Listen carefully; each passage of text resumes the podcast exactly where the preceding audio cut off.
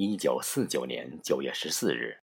在美国国务卿迪安·艾奇逊和英国外交大臣欧内斯特·贝文进行讨论之后，艾奇逊在记者招待会上说：“两国同意订立对日合约已势不容缓。”贝文在几天前来到华盛顿，意图尽力消除其政府与美国政府之间的某些争议，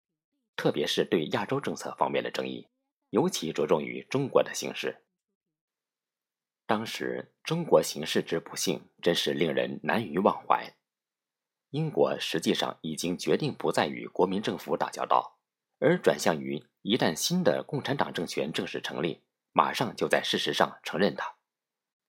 在美国，艾奇逊领导下的国务院刚发表了关于中国的白皮书，好像也想把国民政府一笔勾销。幸而国民党政府在国会里有许多朋友和支持者。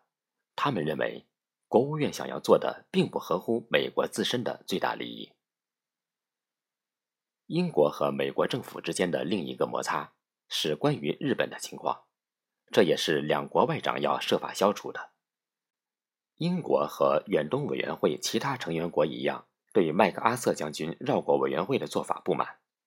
由于太平洋地区贸易对英国很重要，对于在有关日本的事务中不能起作用一节。英国的感受比其他国家更为强烈，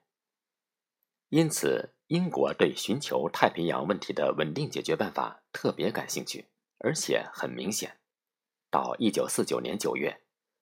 美国因考虑到原先解决太平洋问题的打算已因苏联不合作而失败，所以也倾向于主张与日本早日缔和。无疑，美国人对中国混乱局势的反应是另择对象。作为在远东的新的依靠，日本是一个可以选择的对象，并且依我看来，美国急于要使一个重新整顿过的日本同印度一起参加一个集团，以阻止共产主义威胁的进一步扩展。记得在不到一个月后，尼赫鲁总理到华盛顿时，报纸强调这次访问的重要性是美国政府要印度国家元首放弃他的第三势力政策。以便加入西方民主阵营，反对亚洲的共产主义。